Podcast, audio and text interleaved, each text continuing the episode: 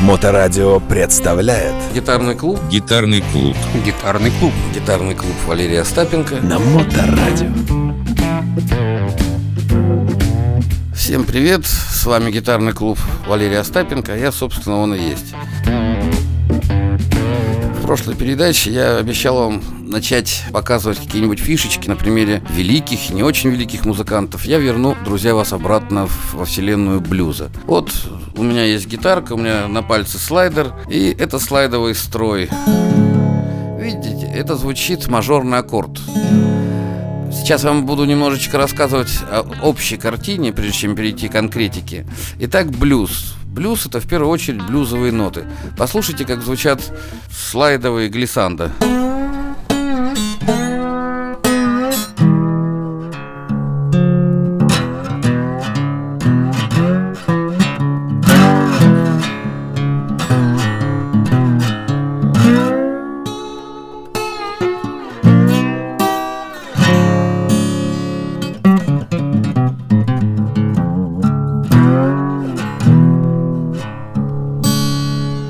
Это характерное звучание. Есть очень много версий, откуда родилась слайдовая гитара, откуда ее привезли. Но мне по душе самая простая, когда человек разбил бутылку и в тоске взял, прижал ее. И если вы когда-нибудь увидите меня, можете посмотреть на мой слайдер. Это обыкновенный пузырек аптечный. Причем я добыл его с боем. Я зашел в аптеку, мне не хотели ничего продавать. Вот.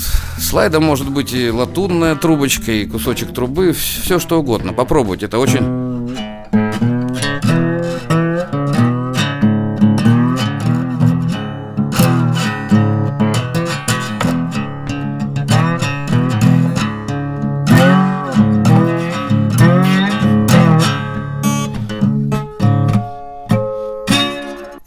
активно использую ноты, которые не звучат. Вот эту манеру игры вы можете услышать практически у каждого западного гитариста. Ну и сейчас очень много хороших русских гитаристов. Фишка в том, что вы, не играя в команде, вы создаете максимальное количество перкуссионного шума. То есть...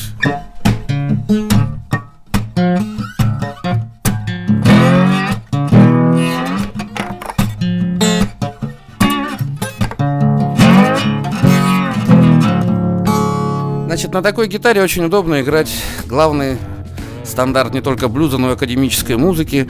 Послушайте, как звучит э, диатоническая мажорная гамма на слайдовой гитаре.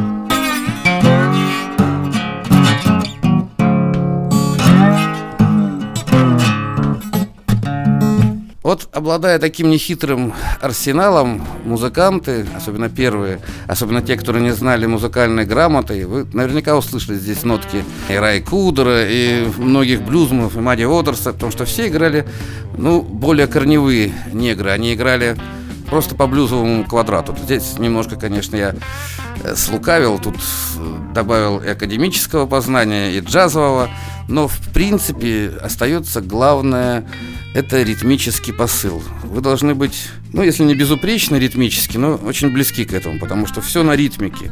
Так вот, блюз. Давайте вспомним, что есть ступени. Сейчас я вам сыграл 7 ступеней, а у блюза в пентатонике всего 5 ступеней. Вот так они звучат.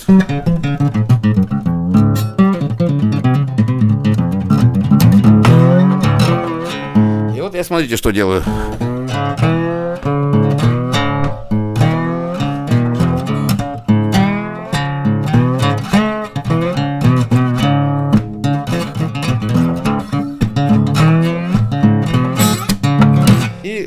Принципе, я когда слышу блюзовую гитару гитариста, который хорошо держится в метре, Пол Гилберт, я помню, меня в свое время просто убил.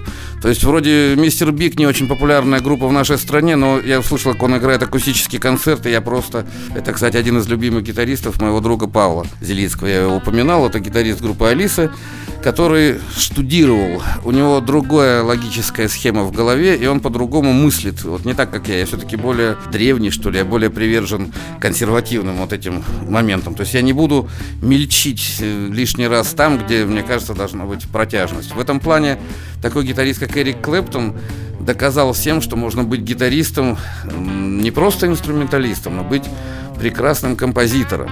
Я уже упоминал про это, и все гитаристы которых мы знаем, Джо Сатриани, вспомните, один из самых плодовитейших гитаристов, плодовитейших на хорошей мелодии, потому что блюз это ведь не отмена мелодии, это просто украшение новой мелодии. Всего 12 нот, напоминаю вам, если возьмете гитару или пианино или другой нормальный европейский инструмент, всего 12 нот. Из них 7 диатонических, до, ре, ми, фа, соль, си, вот то, что я вам играл.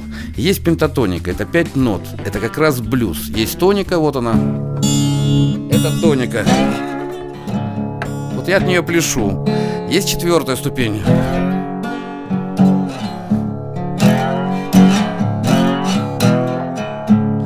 Есть третья ступень.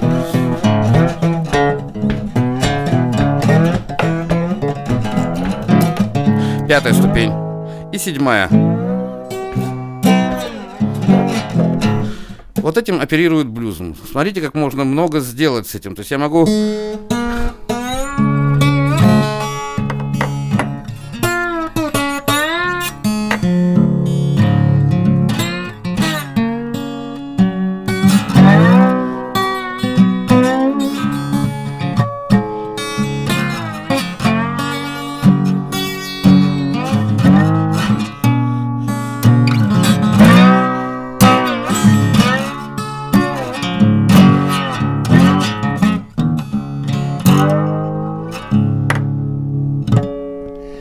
То есть я сейчас использовал просто 5 нот и в аккордах, в аккордах. И в принципе этого достаточно, чтобы сделать вот настроение каньонов такую, да.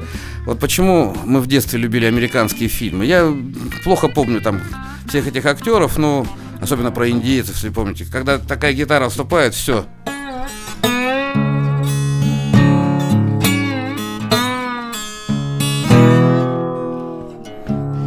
все, где-то индейцы в засаде, где-то ковбойцы, где-то все это месиво, которое было для нас таким, я не знаю, вот почему нам нравилось «Неуловимые мстители». Ведь это же просто сделали по кальке вестерн. И поэтому нам так динамика, лошади, любовь какая-то, идеология, там все, что-то надо спасти, что-то надо кого-то догнать.